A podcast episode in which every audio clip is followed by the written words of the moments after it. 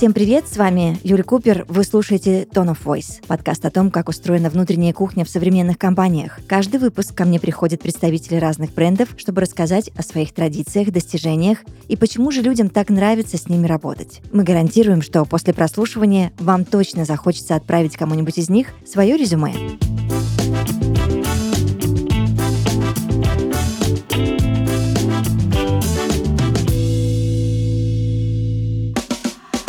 Сегодня в подкасте Tone of Voice Михаил Осипов, сооснователь креативного агентства Back to Work и контент-продакшена Час Снэп, автор телеграм-канала о бизнесе и корпоративной культуре. Михаил, здравствуйте. Здравствуйте, Юля. Очень приятно вас слышать. Э, и всем привет. Спасибо, что позвали. Взаимно приятно и спасибо, что согласились. Вопросов много, давайте пообсуждаем вот что. Сначала хочу выяснить вот какой момент. Вы соучредитель двух компаний, креативного агентства и контент-продакшена. Расскажите, пожалуйста, подробнее, чем занимается каждая из них. На данный момент у меня вот два с половиной таких бизнеса. Один из них э, креативное агентство, которому в этом году будет уже 10 лет. Это агентство Back2Work. И, соответственно, мы занимаемся организацией мероприятий, креативными концепциями, видео production, digital кампаниями, еще занимались инфлюенсингом. В общем, весь спектр, в принципе, современных всех услуг вот, по рекламе. Важный момент, что наше э, агентство, оно базируется на четырех таких э, основных направлениях. То есть мы больше про моду, про спорт, про музыку, про искусство. Вот. И недавно добавили еще туда как бы новые технологии, потому что нельзя это исключать из повестки. А компания Just Snap, контент production для маркетплейсов, то есть там мы занимаемся всеми видами контента. Э, мы делаем фото, видео, инфографику, видеографику 360, 3D-модели, копирайт и так далее. Вот. Сотрудничаем, в принципе, тоже с крупными маркетплейсами и клиентами, с Яндекс.Маркет, с Leroy. И сейчас плотно очень работаем. Мы являемся сервисными партнерами Озон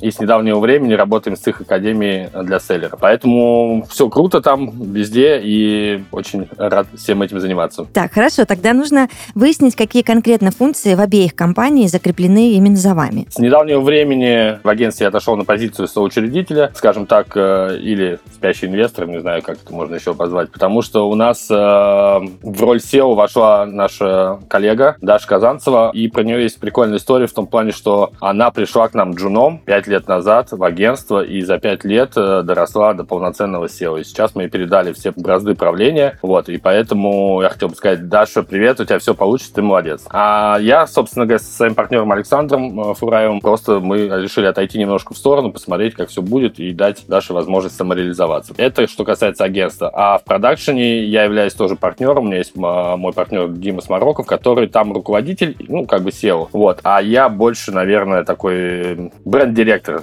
Вот. И директор по развитию. Я занимаюсь э, так, чтобы у нас все было красиво, все упаковано, все в фирменном стиле, везде все было соблюдено. Вот. И также помогаю э, в продакшене по работе с крупными клиентами, потому что есть опыт в агентстве десятилетний, и, соответственно, соответственно, я понимаю, как все устроено на стороне клиента, а, вот, и ну, помогаю все настраивать. Поняла. Ну, раз уж вы упомянули о своем партнерстве, да, как по вашему опыту вот в таких случаях, в таких интересных сценариях выстраивать отношения, чтобы они складывались благоприятно не только для Даши, но и для вообще руководства, команды в целом? А, слушайте, это интересный вопрос, на самом деле, и я уверен, что все, кто проживает какую-то определенную линию, в конце, ну, на этом каком-то этапе думают, блин, я бы сделал вот так, наверное. Вот сейчас я могу сказать, что а, когда ты начинаешь партнерство, ты вообще не думаешь думаешь о том, э, кто за что отвечает. Там все происходит так, что нужно просто затыкаешь дыры, кто что может, то и делает. Но по факту, на самом деле, сейчас, оборачиваясь назад, я, конечно, могу сказать, что лучше всего сесть и, наверное, на этом старте определиться, кто что будет делать, кто за что будет отвечать. Есть такая еще немаловажная вещь, э, как партнерское соглашение. Вообще никто о нем не думает и никогда его не заключает, а это некие алгоритмы, которые позволяют в сложных ситуациях что-либо предпринимать. То есть это там, принятие решения, спорные конфликтные ситуации, как они разрешаются решаются, э, у кого-то появляются другие бизнесы, что в этот момент делается, как выплачиваются дивиденды, кому сколько чего, то есть что происходит, не дай бог, если что-то случается по наследству, куда это все уходит, или, например, там выход из бизнеса, или право на бизнес при разводе и так далее и тому подобное. Всего ты это на старте никогда не проговариваешь, не учитываешь, но,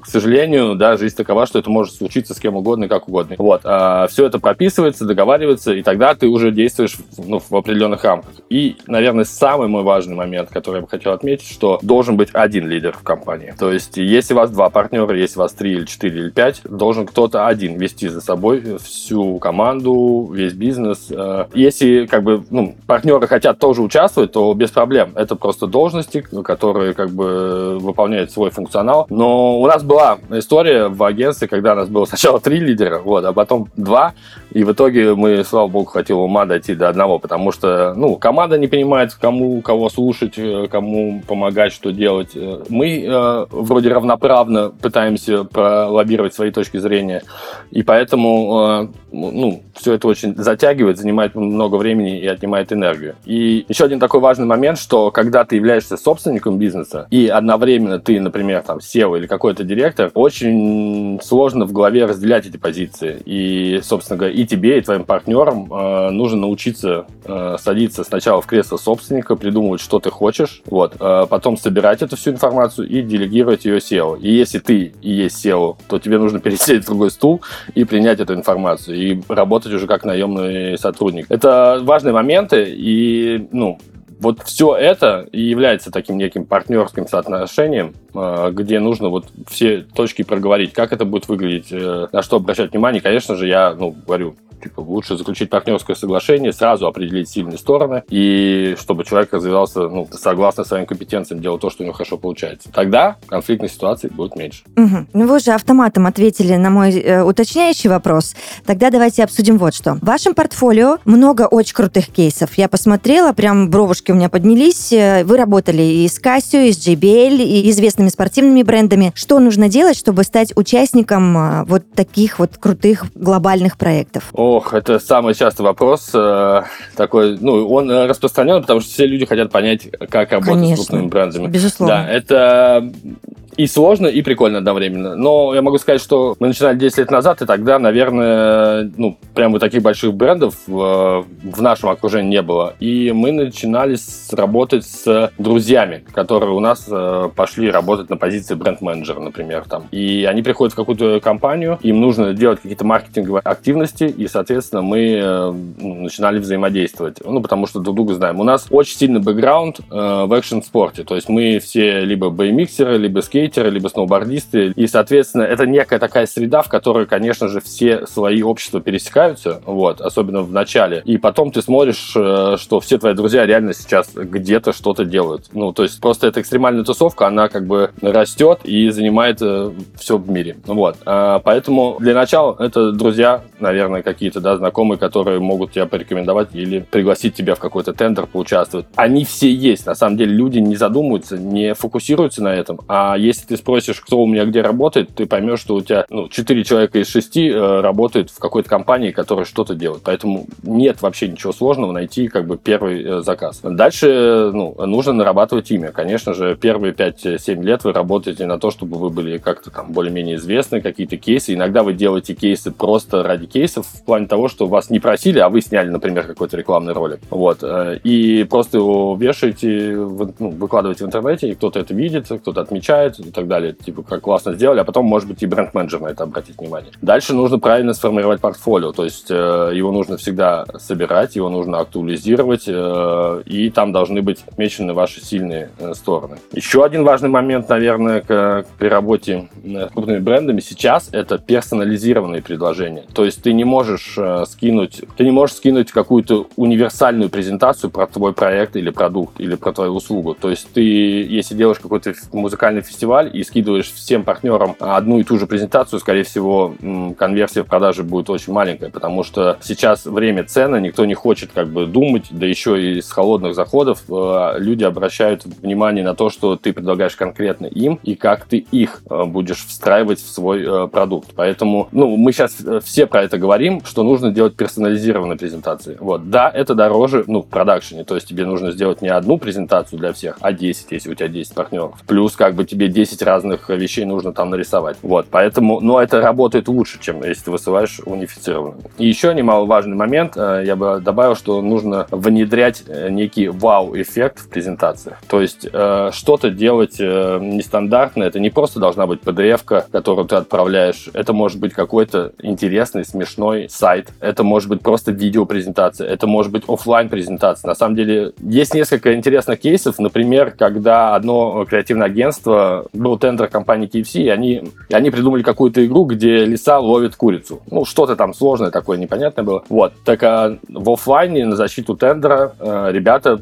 притащили живую лису. И как это работает? Э, среди прочих равных клиент просто, блин, так это же те чуваки, которые лису еще с собой притащили. То есть, вы понимаете, вы запоминаетесь. Это вау-эффект. Вот. Мы в свое время в компанию Adidas приходили с огромным старым магнитофоном и включали там Run DMC My Adidas трек перед презентацией. Люди тоже это отметили, потому что, ну, никто этого не делает. Ты просто сидишь все в пиджаках, а ты приходишь с огромным магнитофоном. Это, во-первых, чего? А во-вторых, ты врубаешь My Adidas, и они такие, ну, то есть нестандартный подход, нестандартное решение. Вот. И, соответственно, у меня еще один мой коллега там знакомый, то есть они тоже презентовали какой-то, э, по-моему, интер... ну, какой-то интересный кейтеринг, и они сделали специальные коробки, вот, где разложили все по пакетикам. Эти коробки отправили перед защитой клиента. Ну, сейчас же все в зуме в основном происходит, да? То есть они отправили курьерами эти коробки ровно в 12 часов всем клиентам, кто участвовал на зуме, позвонил курьер в дверь, они получили коробки, и там была инструкция, что делать. То есть в момент презентации рассказа люди открывали пакетики, смешивали коктейли, то есть это был интерактив. И, естественно, давайте, ну, будем честными, при прочих равных, кто победит в этом тендере?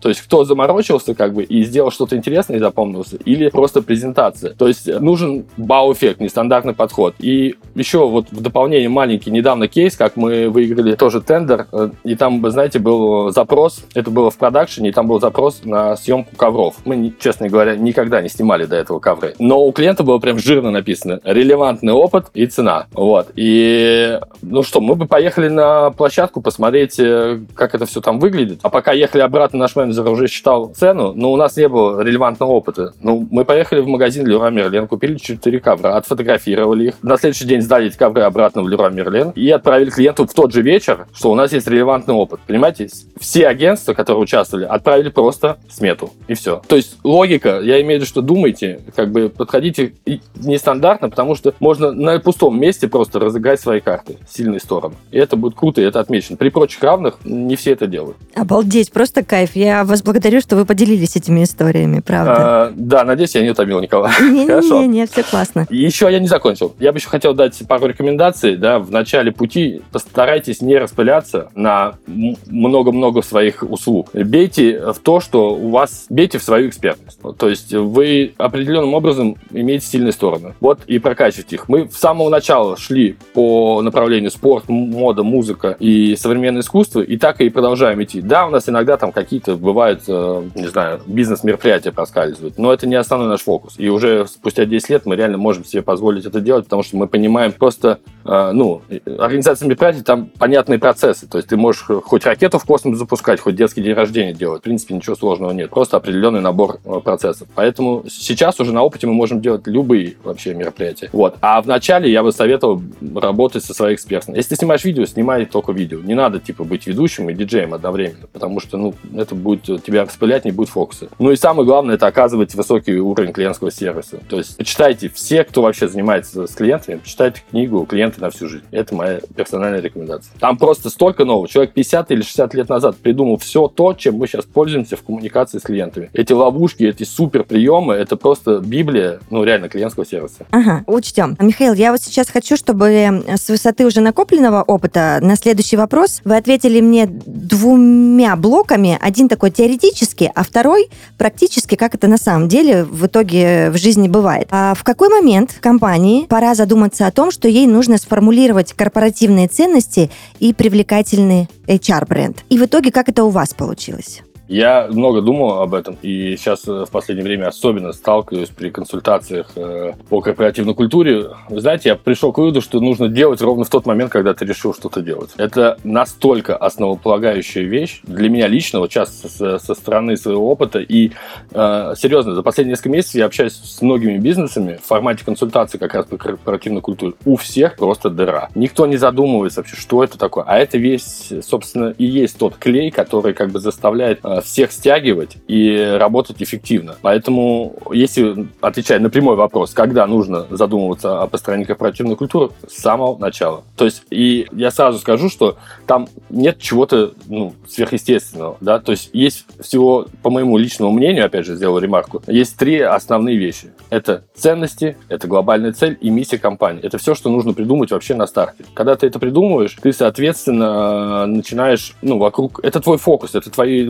базовый набор функций, на которые ты привлекаешь э, своих сотрудников, свою команду, свои вообще, э, свои отношения в делах. Поэтому, ну, это важно. И отвечая на вопрос, условно говоря, когда к нам это пришло и как мы это внедрили, э, мы ровно как и большинство людей допустили ошибку и ничего не сделали в начале, вот, и пришли к этому, вы знаете, наверное, на четвертый или пятый год только. Мы отправляли своих сотрудников в обучение, и один раз к нам пришла наш аккаунт-менеджер тогда, Алина, и она задала мне такой вопрос, Миш, а какие ценности у нашего агентства? И я э, задумался примерно как и сейчас. вот, то есть я понял, что я даже не знаю, что за ценности э, у нашего агентства. В принципе, как это вообще, ну, эти слова вместе рядом ставить, потому что мы все время что-то делали, мы работали, нам некогда было до ценностей.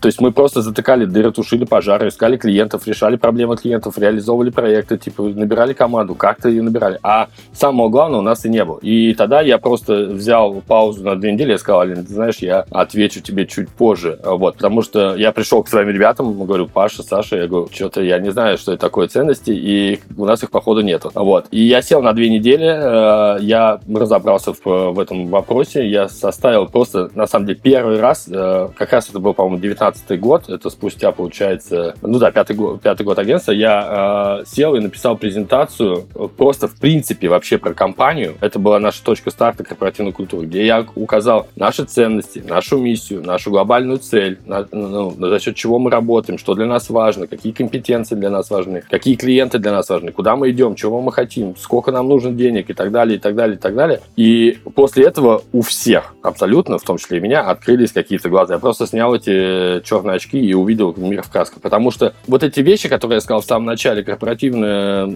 культура включает в себя, по моему мнению, да, ценности, цели и миссию, это вот э, то, на что идут ребята к тебе работать. Потому что для некоторых Конечно. важны, например, там, чтобы компания занималась экологичным бизнесом. Ну, то есть, условно говоря, сортировала, не знаю, мусор у себя, да, в отходах. Или, например, делала какие-то специальные культурные программы или интересные вещи. Мы же нанимаем людей, они все со своими психотипами, со своими хотелками, и, условно говоря, для кого-то это важно, для кого-то это важно. И люди, на самом деле, выбирая компанию, они смотрят в первую очередь на то, что, что делает эта компания. Ну, ее кейсы, естественно, какая команда там работает, что важно этой компании, и уже потом на зарплату. Это исследование, это не я придумал, э, я просто этим пользуюсь. И поэтому нужно определить эти три э, момента, вот, и э, ничего сложного в этом нет. Вот. Но главное просто подумать, начать, и это будет ваш внутренний клей э, внутри компании. Вот, наверное, как-то так.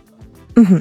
А какими качествами должен обладать специалист, чтобы попасть к вам в команду? И можно ли попасть к вам в команду? Попасть в команду не сложно. Какими качествами? Но если мы говорим, я, наверное, постараюсь обобщить э, и продакшн-агентство, нас интересуют, конечно, креативные проактивные ребята, которые имеют релевантный опыт, насмотренность э, и, наверное, хорошо выглядят в плане того, что транслирует своим внешним видом. Вот. Как происходит процесс, например, то есть э, в агентстве у нас уже давно э, наймом занимаются, ну, у нас небольшое агентство, но бутиковое больше там, вот, поэтому там занимаются э, наймом руководители отделов. Они все сами делают, то есть они сами размещают вакансию, которую им нужна, они проводят первое собеседование, если надо второе, если надо тестовое задание кто-то выполняет, и потом там, финально уже принимают решение. И я присоединяюсь в самом конце, то есть только чтобы вообще посмотреть, подходит ли человек человек нам по вайбу. Потому что для нас вайб в агентстве это очень важная вещь, потому что если ну, он будет выбиваться из общей массы коллектива,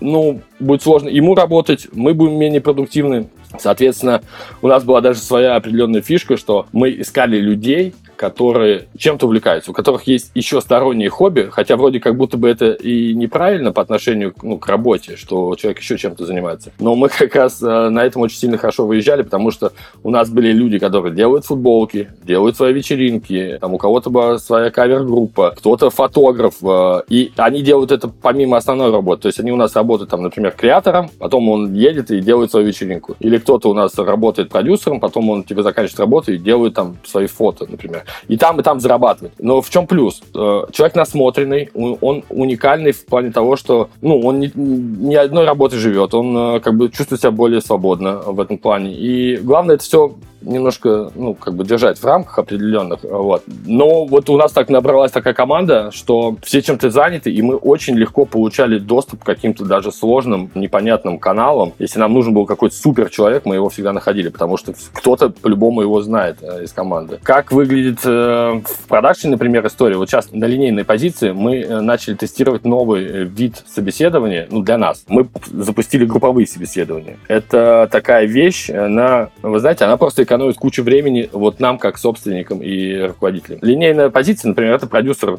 фото-видеосъемки, да, то есть э, мы приглашаем сразу 5-7 человек в одно время, они все приходят. Мы, естественно, всем сообщаем, ребята, вы будете не одни, это групповое собеседование, ничего страшного, просто чтобы нам не терять время. Потому что как происходит обычное собеседование? Ты назначаешь, человек опаздывает, ты его ждешь, потом неконтролируемый процесс времени, то есть то с одним ты 40 минут поговорил, с другим час 20, у тебя все плывет, ты целый день занимаешься вообще вот этой историей. А здесь люди приходят в одно время. Вот. Если кто-то опоздал, это проблема опоздавшего. Вот. Э, соответственно, мы начинаем в одно время. Все, кто пришел, мы им тапочки, диванчик, подушечки, чай, кофе, конфетки, что-то про погоду, туда-сюда немножко разбавляем обстановочку. И через э, там, 10-15 минут мы начинаем, э, собственно говоря, сам процесс собеседования. Мы им все рассказываем про компанию, мы рассказываем, что нам нужно, какие компетенции мы ищем и так далее. Потом ребята по очереди рассказывают про себя.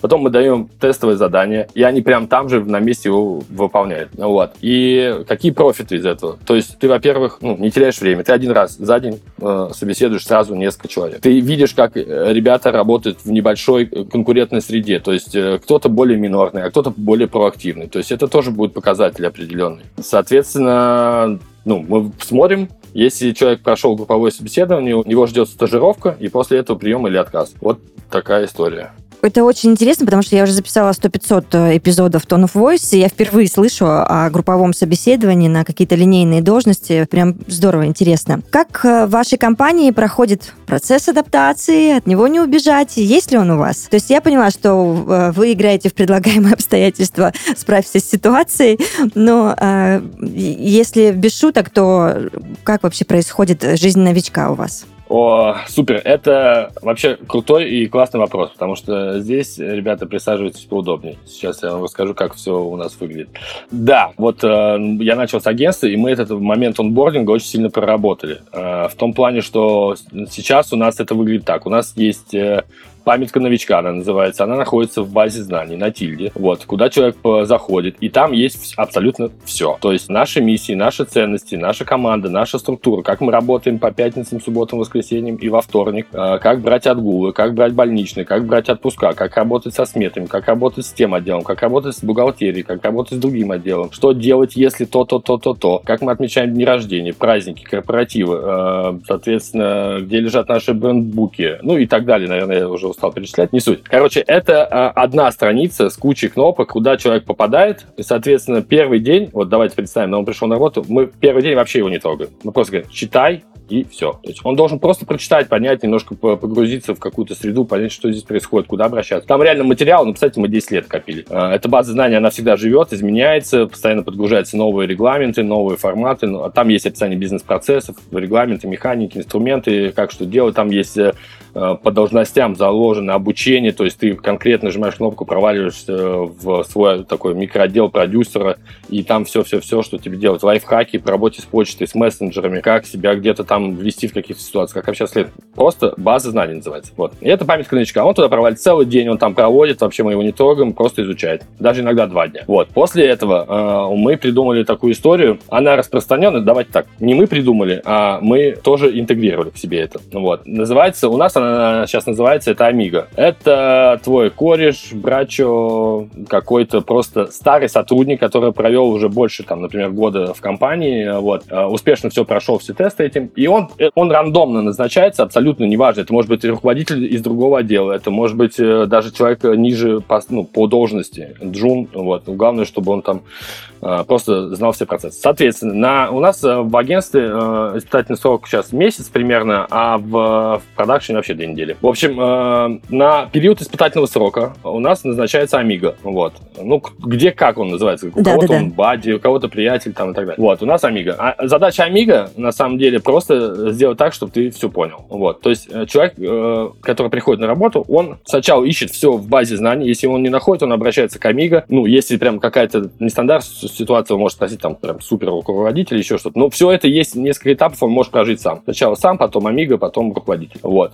Стараемся экономить время. Задача Амиго сделать так, чтобы человек в конце испытательного срока сдал тест. Тест заключает в себя такая форма, там примерно 10 вопросов на знание этой э, памятки новичка. Что делать если, что делать тогда, что тогда. А обычный банальный вопрос, ничего сложного, просто мы фиксируем, что ну, он прочитал это. Вот. А после э, того, как э, человек сдал тест, Амиго получает небольшую компенсацию, потому что он потратил время свое в течение месяца, и, соответственно, как бы мы его немножко подогреваем. И оба они пишут еще в формате отчета, как прошел этот тестовый месяц. Ну, новый кандидат или там работник пишет про Амиго, Амиго пишет про нового человека. Так мы еще и узнаем, как вообще, в принципе, со стороны люди взаимодействуют, все это обрабатывается и делаем выводы. Вот, у нас, э, соответственно, ну, выглядит процесс, получается так, что сначала человек погружается, да, мы, э, ну, даем много информации, потом мы подселяем к нему э, человека, который, ну, может его немножко адаптировать, тем самым наша задача снизить градус вот этой небольшого стресса вступительного, да, когда приходишь на новую работу, всегда немножко не по себе. Вот, Конечно. мы стараемся как бы прям